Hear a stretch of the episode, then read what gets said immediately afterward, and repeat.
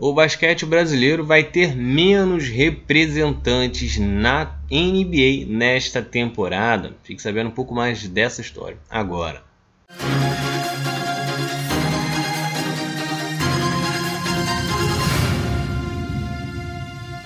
O Brasil teve o primeiro jogador na NBA em 1988, quando Rolando Ferreira Jr. atuou pelo Portland Trail Blazers. Só que foi apenas nos anos 2000 que esta presença ficou mais numerosa.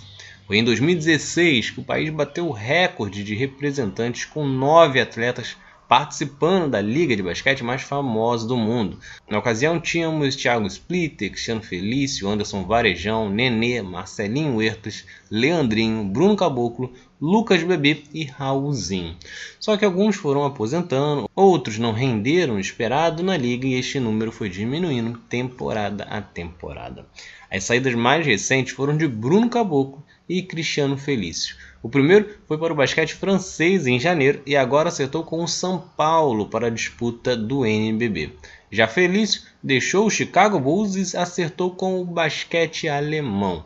Com essas últimas saídas, o Brasil tem garantido para a temporada 2021-2022 apenas Raulzinho e Didi Lousada. Raulzinho vem alta após um bom desempenho na última edição pelo Washington Wizards e renovou com a franquia. Já Didi Lousada foi draftado pelo New Orleans Pelicans, mas passou duas temporadas no basquete australiano e só agora finalmente vai se juntar à equipe.